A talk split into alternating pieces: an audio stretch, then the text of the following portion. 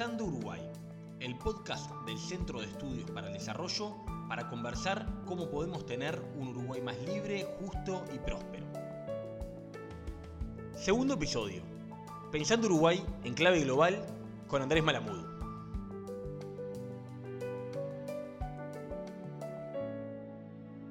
Bienvenidos todos a esta segunda edición de Pensando Uruguay, este espacio de, entrevistas, este espacio que busca ser un, momento de conversación con personas intelectuales, académicos, políticos, eh, referentes que entendemos que nos pueden ayudar a pensar algunos de los temas estratégicos de nuestro país.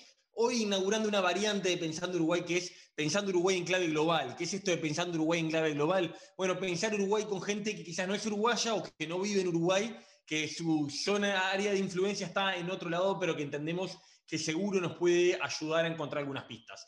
Tenemos el honor de contar con Andrés Malamud, eh, politólogo argentino, un destacado ah, politólogo que interviene mucho en las redes sociales, para quienes somos afines a Twitter, y lo recomiendo muy especialmente con una gran capacidad de explicar ideas complejas y sintetizarlas. Así que bueno, un poco eso es lo que, lo que hoy queríamos conversar. Andrés Malamud eh, nació en La Barría, es argentino, se recibió con honores de la carrera de Ciencia Política que cursó en la UBA, la Universidad de Buenos Aires, y después hizo un doctorado en Ciencias Sociales y Políticas en el Instituto Universitario Europeo. Actualmente vive en Portugal, eh, en donde trabaja como investigador en la Universidad de Lisboa y tiene formación, influencia de, la Unión Cívica Radical como partido, aunque está más vinculado obviamente al mundo de la academia que, a otra cosa. Eh, tiene una particularidad que es que se define como beberiano, pero también un poco gramsciano, lo cual, bueno, es un combo, no deja de ser un combo muy interesante, Andrés. Así que bueno, bienvenido Andrés y muchas gracias por acompañarnos. Gracias a vos, aunque sea virtual, es siempre un placer enorme estar en Uruguay. Bueno, gracias Andrés, muchas gracias. Sabemos que, es honesto porque uno mira tus comentarios, tus intervenciones en redes sociales de las entrevistas y haces bastante referencia a Uruguay. Y sos un argentino, creo que, a los argentinos en general nos quieren mucho y hablan bastante de Uruguay, pero a veces creo que algunos tienen una visión algo condescendiente de Uruguay, entre caricaturesca y condescendiente, bueno, unos hermanitos menores simpáticos, más ordenaditos. Eh, vos creo que tenés una visión bastante más accurate, si se puede, me permite el anglicismo, como más precisa. Em, ¿Qué tiene de especial Uruguay? Ahora que decías esto, que te gusta tanto Uruguay, ¿qué es lo que tiene de especial? ¿Qué tiene de especial con sinceridad a este país si es que tiene algo? Bueno, Uruguay es mi país favorito. Son así del lado equivocado del charco. Y tuve charlas fascinantes con esto, con algunos de mis, mis grandes amigos uruguayos. En su biografía de Twitter uno mira y dice de la República Occidental del Uruguay. O sea, eligió definirse en, su Twitter eh, a, partir de, en referencia también al río Uruguay. Así es, el lado errado del río. Pero desde mucho tiempo, pero sobre todo cuando me hice hermano de Daniel Chaschetti, Daniel Buquet, David Altman, Uruguay es el país eh, en el que querría haber nacido. Esto es un poco una broma porque estoy feliz siendo argentino, pero Uruguay tiene, los uruguayos son como argentinos, pero civilizados.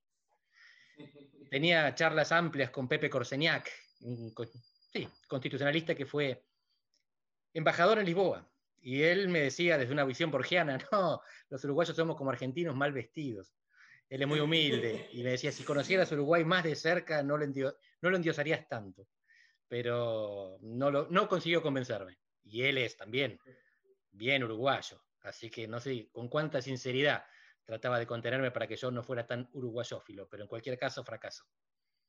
Bueno, nos alegramos que haya fracasado entonces ese, intento. Eh, hablando un poquito de, las particularidades de Uruguay y las particularidades del Río de la Plata, estamos como en un momento de la región bien movido, bien convulsionado. Creo que lo de Chile es lo que a todos nos sacó más del tablero. El, el buen alumno, el que, bueno, porque Argentina y Uruguay de alguna forma siempre fueron bastante más ricos que el resto de la región pero Chile, que venía de más atrás, parecía que en los últimos 30 años la, democracia chilena había bajado la pobreza, había llevado a Chile a niveles de, renta asimilables a Argentina y Uruguay, pasado a Argentina y Uruguay. Em, hoy está muy parejo con Uruguay. Em, y pasó todo lo que pasó, y ahora pasa lo que pasa en Colombia, y Perú está como está, y en Brasil.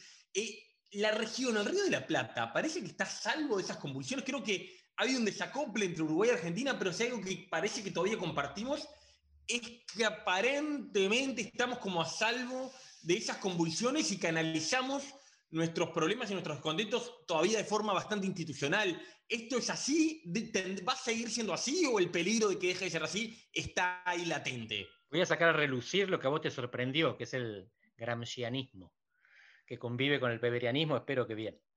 Eh, Gramsci era un crítico del sentido común, porque el sentido común muchas veces lo que hacía era naturalizar eventos eh, que no tenían una lógica por detrás.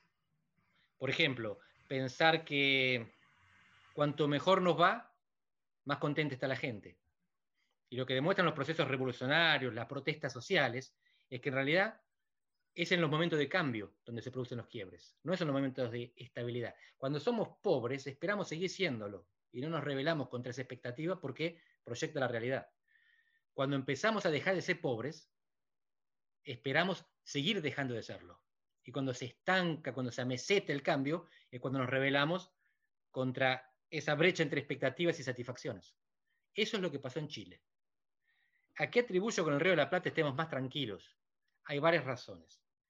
Pero para, para Andrés, entonces vos te, te sumás a esa cosa, algo, creo yo, algo políticamente incorrecto, que lo de Chile es un dolor de crecimiento, es una crisis del éxito, que Chile eh, lo que le está pasando es bueno porque les va bien, ¿te sumás a eso? Lo podés llamar paradoja del éxito. El problema es que en economía hablamos de la trampa del ingreso medio, es decir, que la paradoja del éxito te agarra antes de haber triunfado. Estamos a mitad de camino y nos quedamos a mitad de camino. Justamente por eso nos rebelamos. En Chile se rebelan contra no seguir progresando, contra tener más riqueza y al mismo tiempo estar más endeudado contra ser el país que era un oasis, declaraciones previas de Piñera, previas al estallido, y en ese oasis las jubilaciones eran de miseria. Y un país en el cual, a diferencia del Cono Sur, no hay respeto por los plebeyos. Argentina y Uruguay son sociedades plebeyas. Los ricos y los pobres, los grandes y los chicos, los de arriba y los de abajo, más o menos nos puteamos a la cara. En Chile no. En Chile es frecuente que los, los morochos se levanten para darle el asiento en el colectivo a un blanco bien vestido. Imagínate si en Uruguay o en Argentina. Esas cosas no pasan. En ese aspecto Argentina y Uruguay son diferentes al resto de América Latina. No tienen esa jerarquía social. Por supuesto que hay jerarquías sociales, pero son mucho más flexibles y mucho más plebeyas. Esa es la clave. Pero en este caso de lo que se trata, por lo menos en Argentina, es de que no había tantas expectativas. En Chile había grandes expectativas y satisfacciones mediocres. En Argentina estamos hartos de que las expectativas se frustren y por lo tanto nos acostumbramos al fracaso. Estoy exagerando un poco, dije que era una mezcla de elementos. Otro elemento en Argentina, no en Uruguay, es que estamos inoculados contra los estallidos. Porque hace 20 años tuvimos uno enorme, 2001, y generó tales traumas que la gente no lo quiere repetir. Ahora, como con buena parte de las vacunas, la inoculación, la, inmunidad pasa. De vez en cuando hay que dar un refuerzo, como el tétano, cada 10 años. Bueno, no sé cuánto tiempo dura la inmunización que tenemos los argentinos del 2001. Capaz que está y no nos dimos cuenta. En cualquier momento salte la enfermedad otra vez, pero por ahora viene durando. Y finalmente la tercera, que no es menor, y aquí sí compartimos los dos países del Río de la Plata, cuando explotó el resto de América Latina, nosotros estábamos en procesos electorales. Se renovaba la esperanza, la gente no tenía por qué estallar, porque se estaba por deshacer de los gobiernos, por vía electoral. Entonces las elecciones nos oxigenaron. Bien, bien. A ver, eh, ¿es verdad que hubo como este proceso electoral reciente y que bueno, en el caso de la crisis actual argentina, creo que me dio los comportamientos de la popularidad del gobierno fue realmente raro, ¿no? Al principio de la pandemia parecía que el gobierno tenía una popularidad inédita, que creció mucho y luego ahora parece estarse desbordando. En el medio estuvo, tuviste alguna expresión que, que, a mí me llamó la atención, que dijiste como que no, nunca hubo tantos motivos para ser pesimista en Argentina como ahora, o algo por el estilo, te pido que me corrijas si estoy caricaturizando un poco.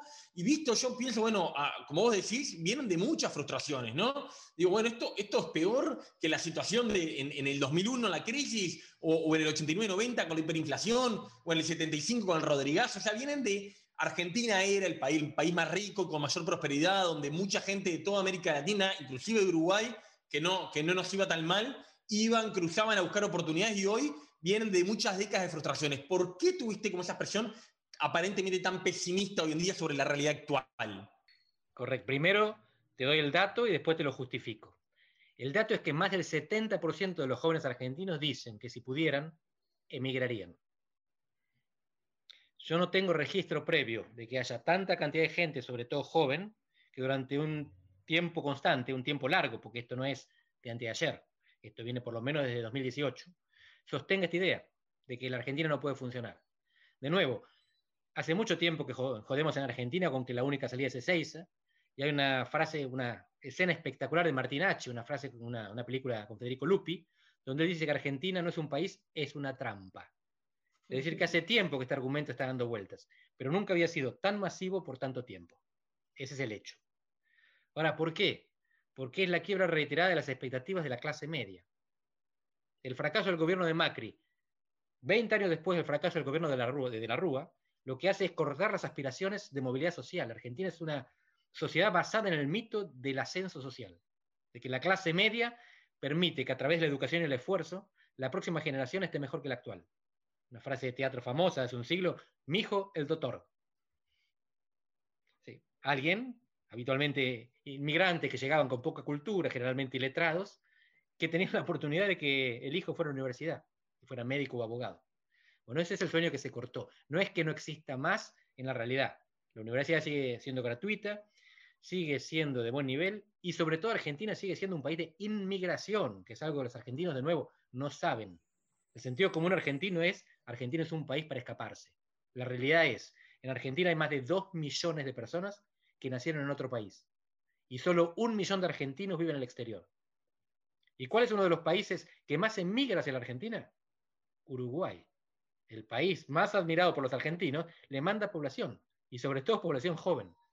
Tengo entendido los últimos números que vi, que son unos 160 mil, bueno, sacando números más o menos, que si no es el 5% de la población uruguaya, sí, sí, sí, Así que imagínate, Uruguay es el país que admiramos, que veneramos, porque es estable, porque es institucional, porque es civilizado, porque no se grita, porque no tienen grieta. Y sin embargo, emigran más que en Argentina. Y sobre todo, algo de lo que hablaremos después si querés, tienen el doble de la tasa de homicidio. Que es algo que nos sorprende a todos, uruguayos y argentinos, ¿verdad? Como un país mucho más suave y más civilizado duplica. Bueno, Argentina en el fondo es mejor de lo que se piensa. No mejor que Uruguay. Em, Bien, sí, ese dato que manejás y, otro dato que es el de, el de, además del de homicidios casi mil habitantes, el de educativo, datos de finalización de, la, de, la, educación secundaria formal son muy malos en Uruguay, peores que en Argentina, peores que en varios otros países de la región. Creo que muchas veces es una cosa, un dato que sorprende, muchas veces a los argentinos que a veces nos tienen un poquito idealizados, eh, pero, pero sorprenden en general lo mal que está Uruguay en esos dos temas.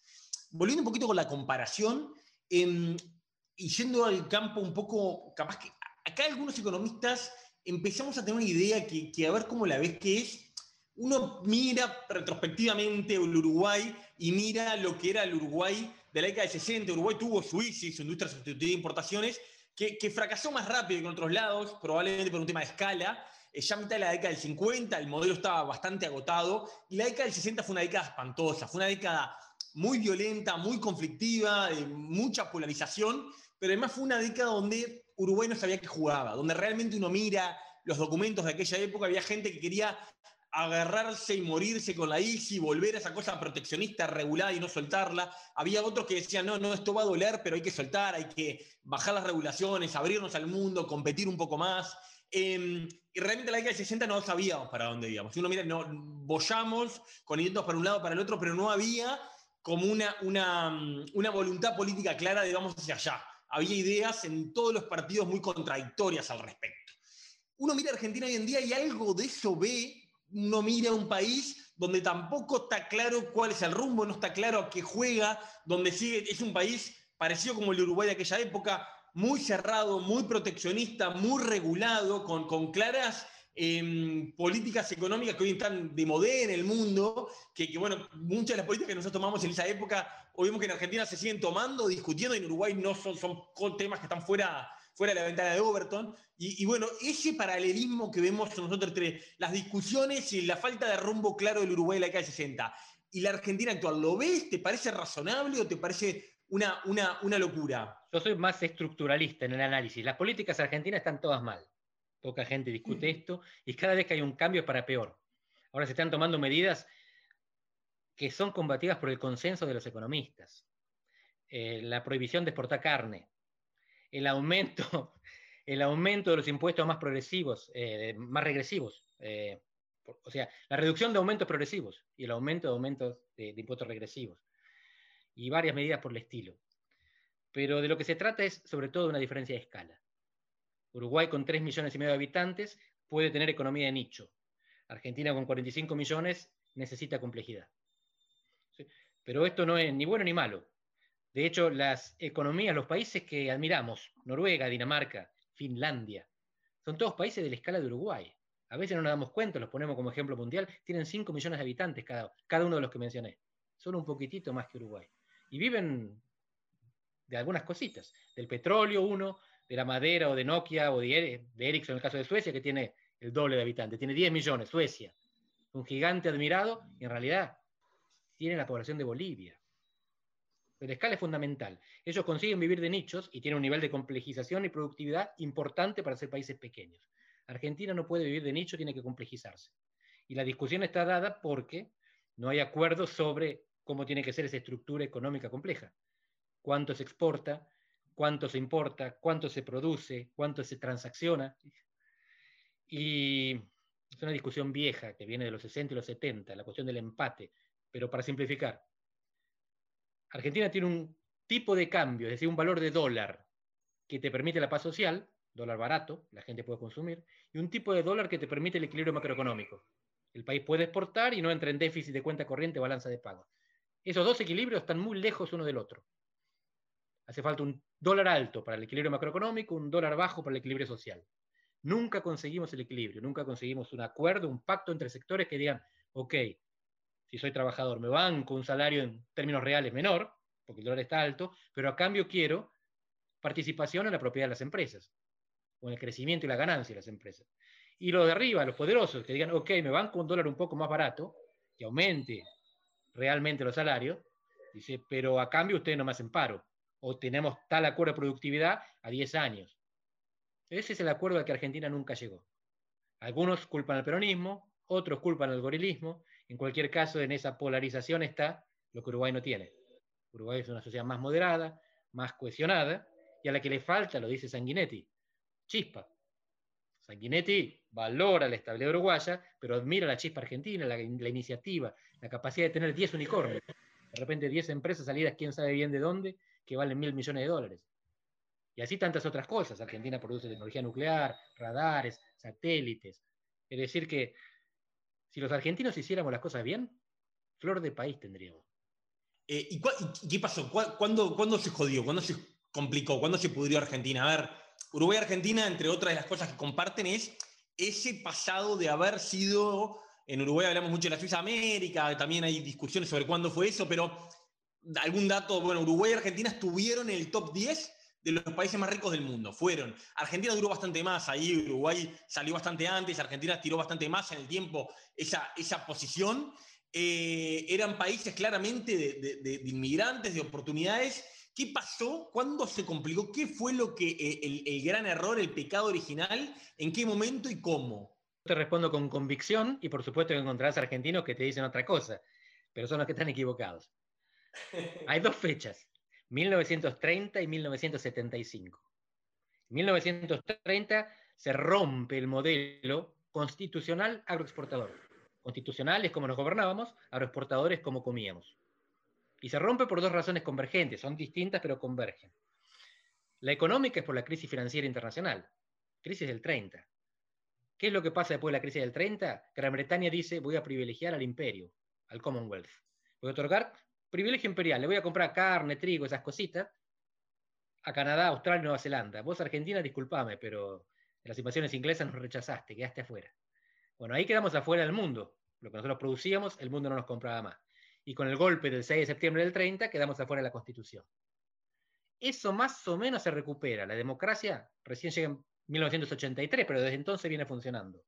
La economía se reconstituye como EASY, industrialización sustitutiva de importaciones. Hay proyectos previos, pero fracasan, Perón finalmente lo consigue, pero se agota ese proceso porque faltaban insumos básicos y porque no había producción eh, de cosas que teníamos que importar, las cosas más importantes. Eso se termina con el Rodrigazo, que vos también mencionaste. Es un proceso hiperinflacionario durante un gobierno peronista en la década del 70. 1975.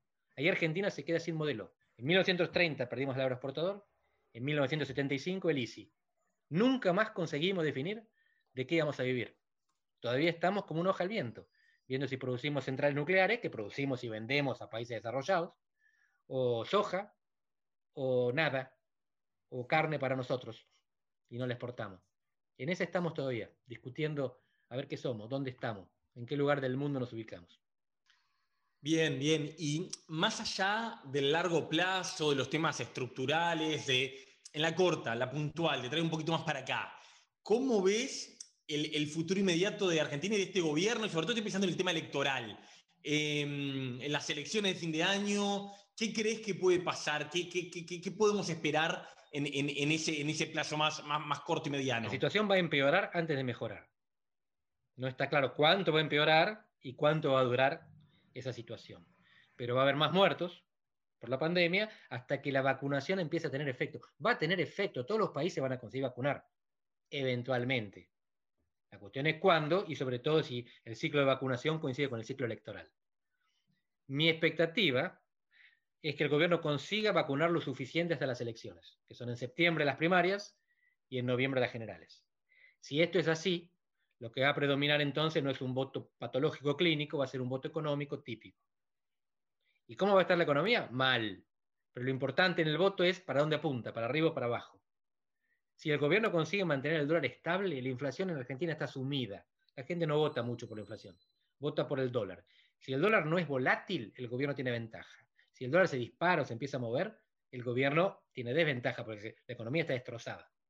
Y lo que hace la pandemia y la cuarentena es anestesiarnos. En este momento hay gente en casa que no sabe que perdió el trabajo, que la pizzería donde trabajaba no va a volver a abrir.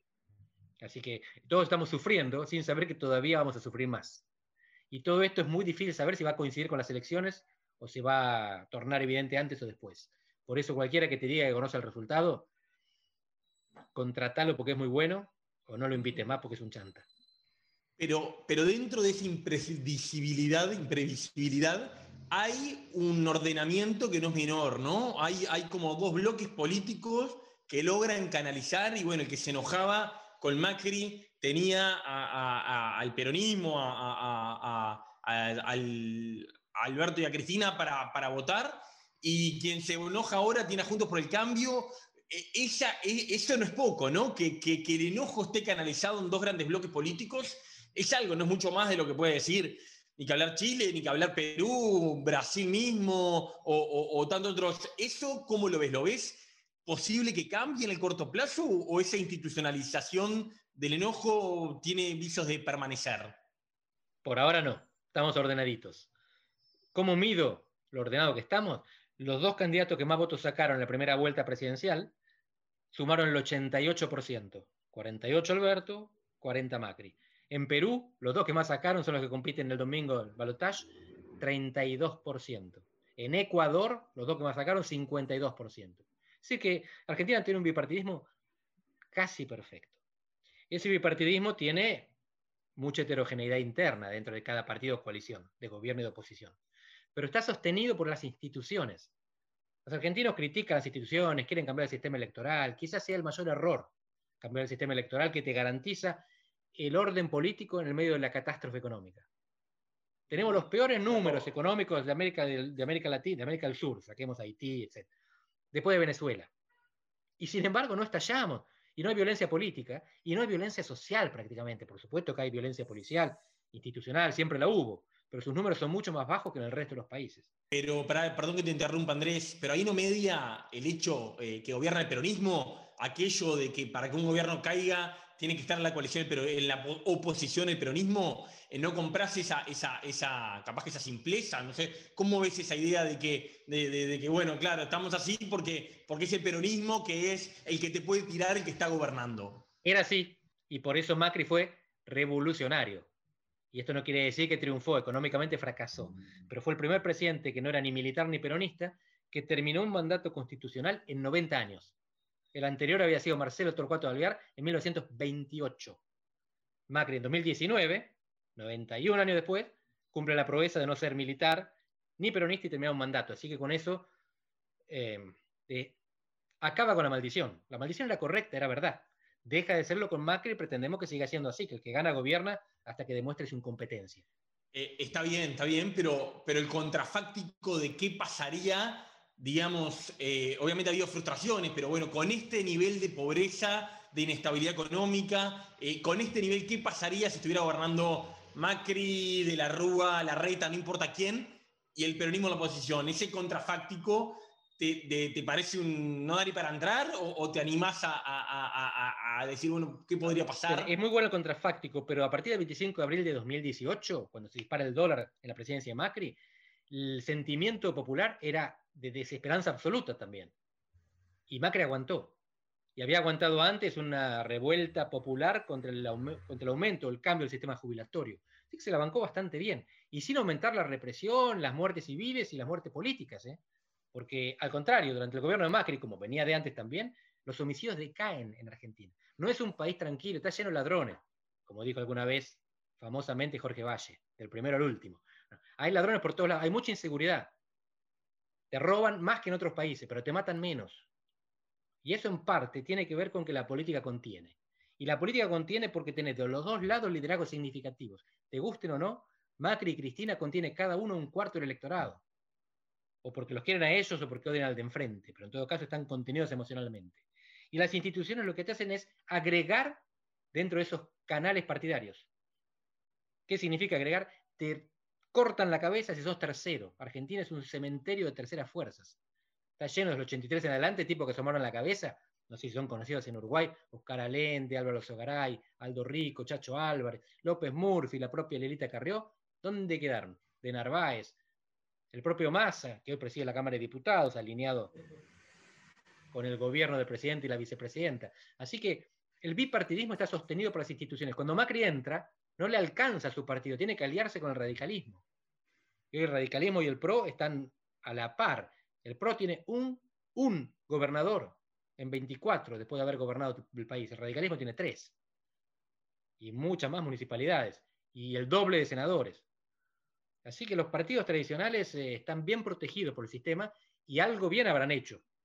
La economía la funden siempre, pero políticamente consiguen representar. Bien, bien. A ver, Argentina no entró en esa inestabilidad política, en esa crisis de los partidos absolutas donde nadie representa, que por suerte, pero sí capaz que hay como alguna novedad en el sentido, en el rompimiento del eje izquierda-derecha. Eh, bueno, hicimos alguna referencia al radicalismo, que bueno, vos tenés algún vínculo. El radicalismo parece que hoy está como consolidado dentro del espacio Juntos por el Cambio, que en principio es un espacio a la derecha del espacio eh, peronista, pero en, los 90 al revés, el, radicalismo estaba como la izquierda.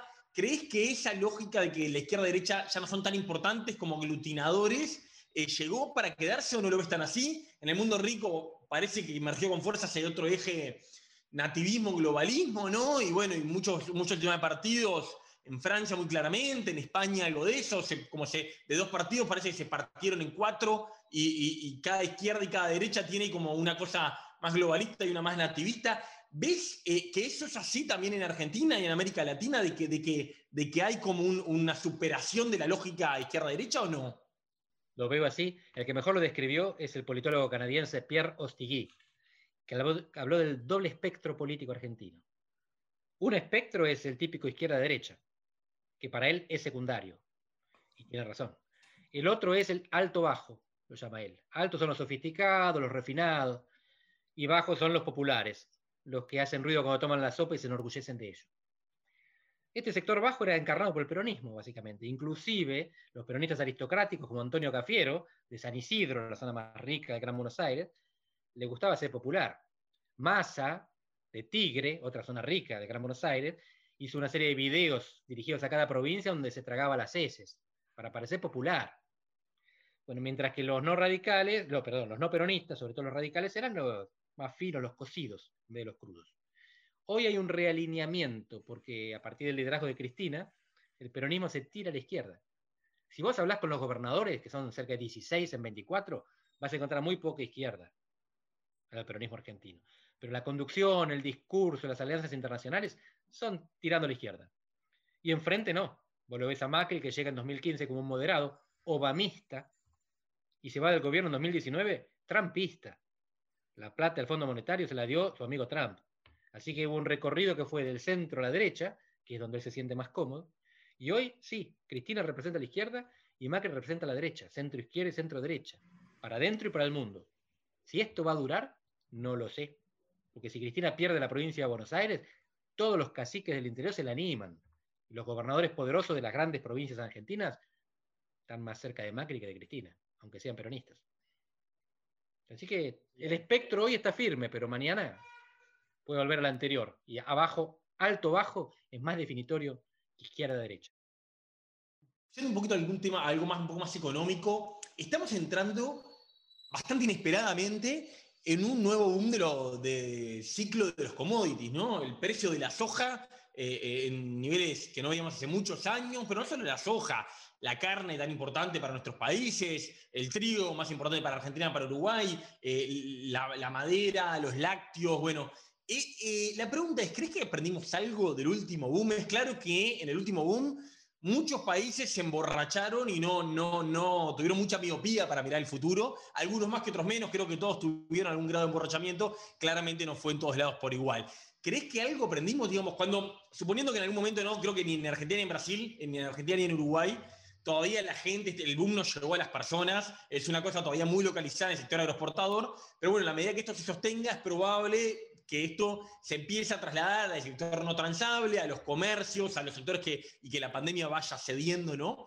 Eh, si eso pasara y realmente empezamos como a vivir en una etapa de, de mejora del bienestar, de la recaudación, ¿crees que hay algún aprendizaje del pasado o vamos rumbo a repetir los mismos errores eh, sin, sin, sin solución?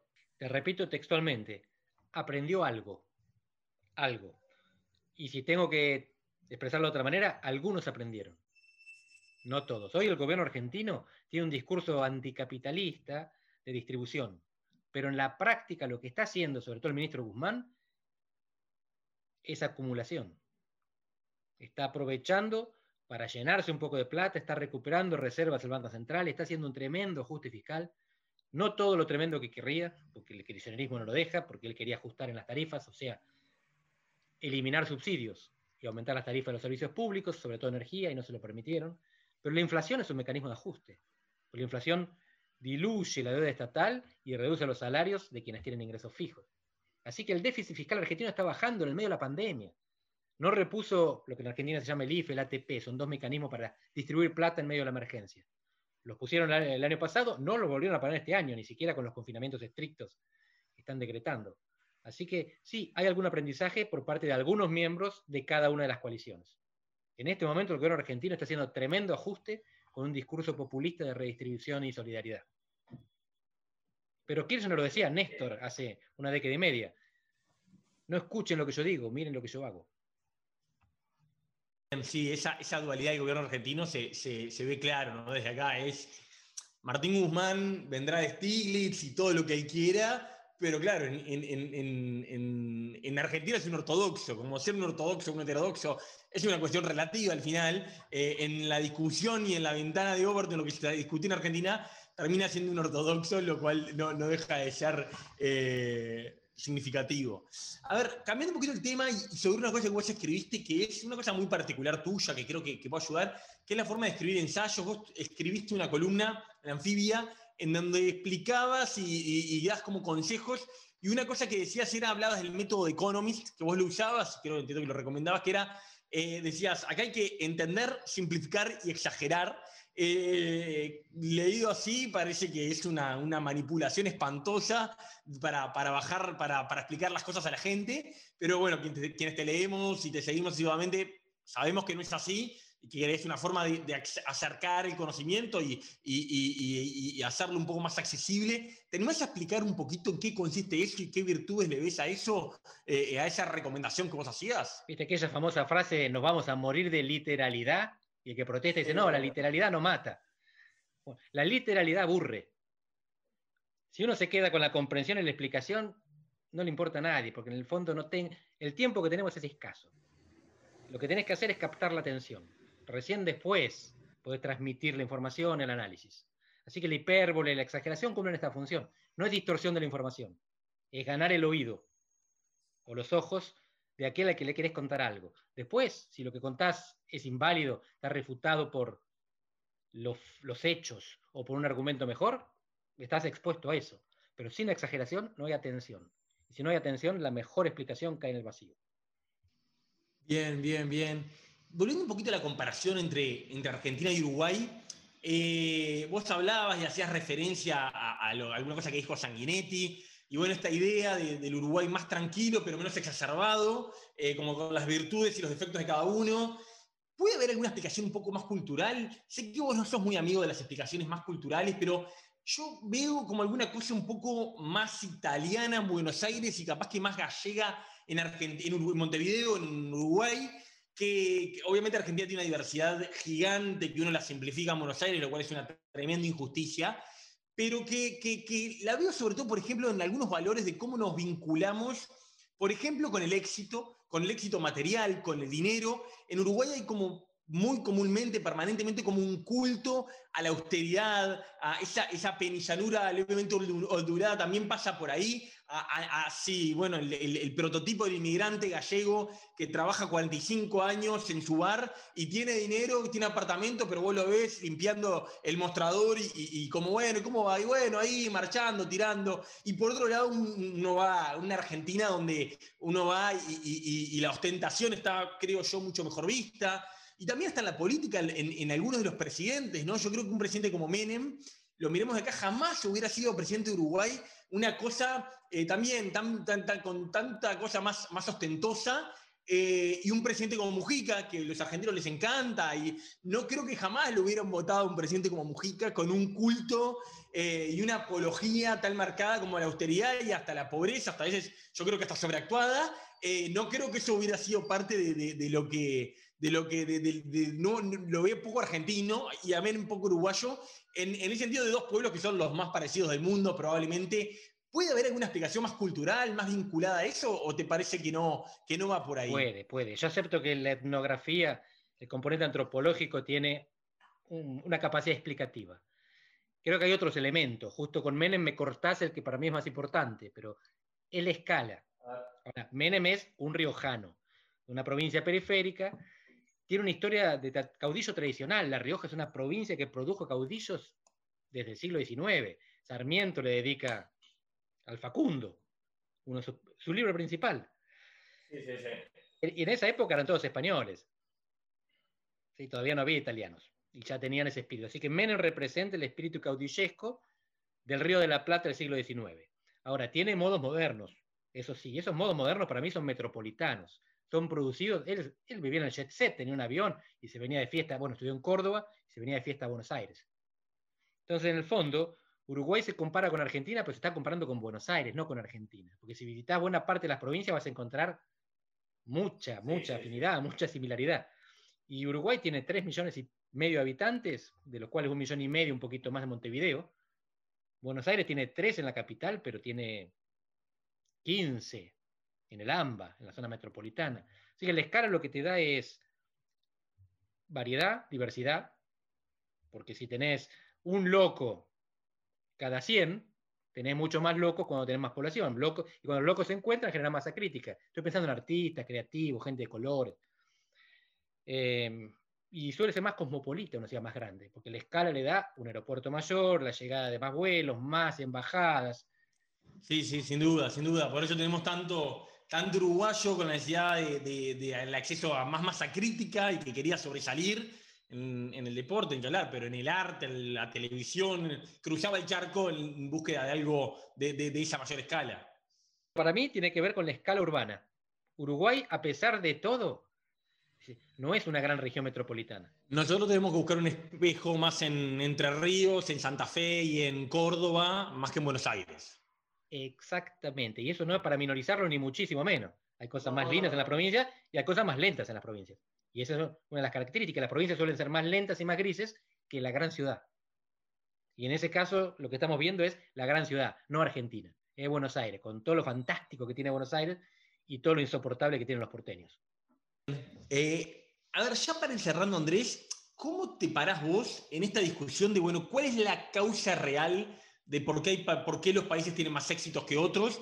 Y sobre todo aterrizando el Río de la Plata, ¿no? Creo que como algunas discusiones eh, vigentes de, bueno, esa pregunta tan vieja de la economía, de por qué hay países más ricos que otros, bueno, Acemoglu Robinson creo que son quienes popularizaron más la, tesis más institucionalista, que es más vieja, que es más, más, más, ordenada por North.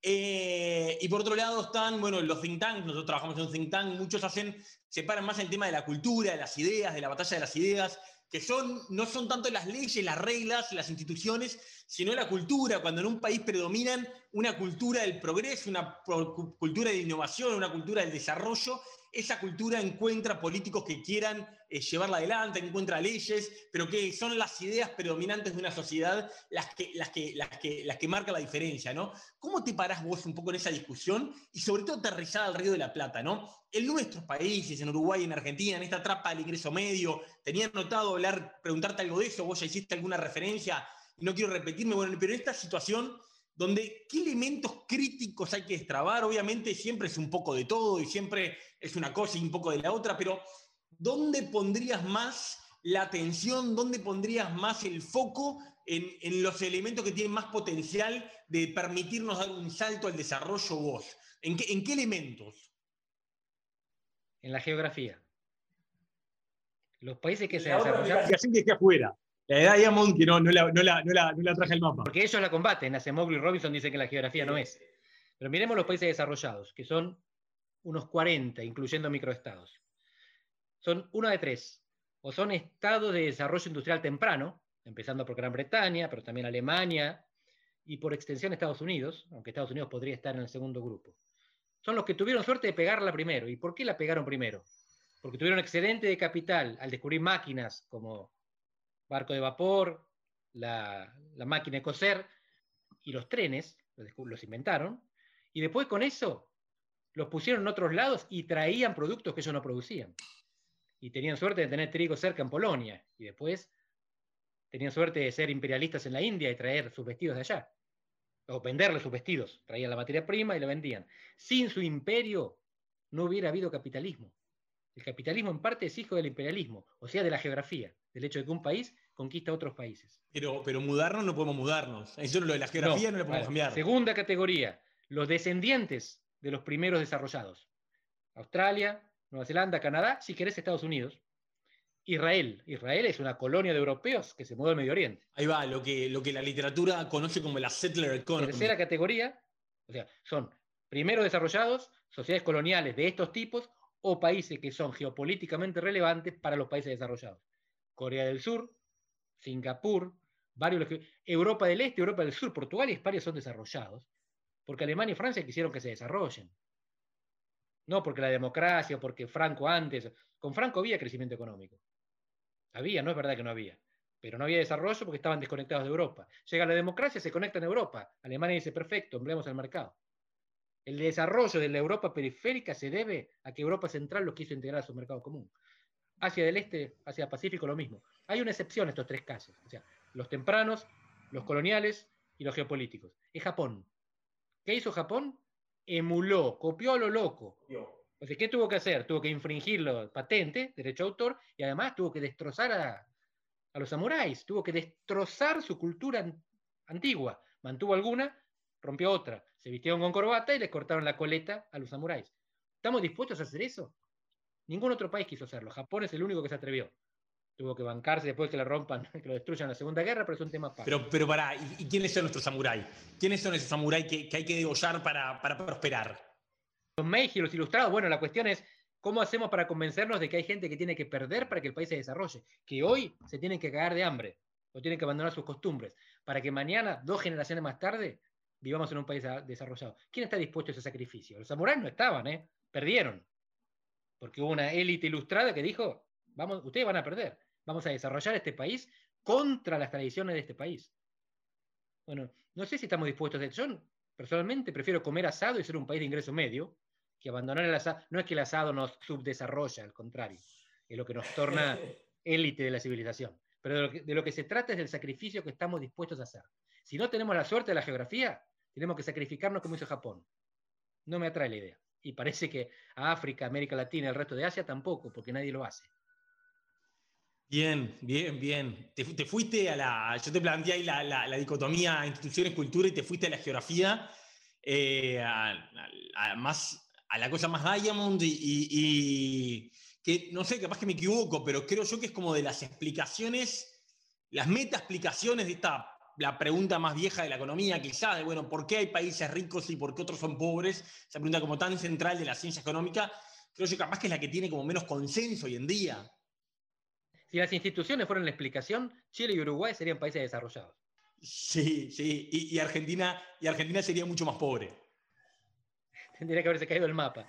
Bueno, bien, bien, bien. Gracias, Andrés. Eh, ya creo que da para ir cerrando. Creo que abordamos una cantidad de temas bien variados y creo que nos ayudaste muchísimo a ponerle un poquito de perspectiva global a este ciclo que, denominamos Uruguay, eh, pensando Uruguay. Eh, me encanta Uruguay, estoy enamorado de Uruguay, creo que concuerdo con tu visión positiva sobre Uruguay, pero creo que a veces la, aldea nos come y bueno, tenemos discusiones que se vuelven un poquito aldeanas y bueno, eh, creo que vos nos ayudás a, ponerle eh, mucho fundamento, nos ayudaste a poner mucho fundamento, mucha perspectiva, vos nos conocés tan bien como nosotros, quizás mejor que nosotros porque ves las cosas con algo más de distancia, pero también con, con, con, con suficiente detalle eh, por, por, la cercanía que tenés. Así que bueno, muchísimas gracias. Creo que quedó, fue, fue, fue, fue un gusto y, un honor conversar contigo. Gracias, Agustín. Gracias a vos nuevamente, Andrés. Y bueno, a todos los invitamos a la próxima a seguir eh, enganchados y siguiendo este ciclo Pensando Uruguay, que, bueno, además, Andrés, vamos a tratar de seguir manteniendo el buen nivel para, para enriquecer la, la discusión en nuestro país. Un abrazo y hasta la próxima.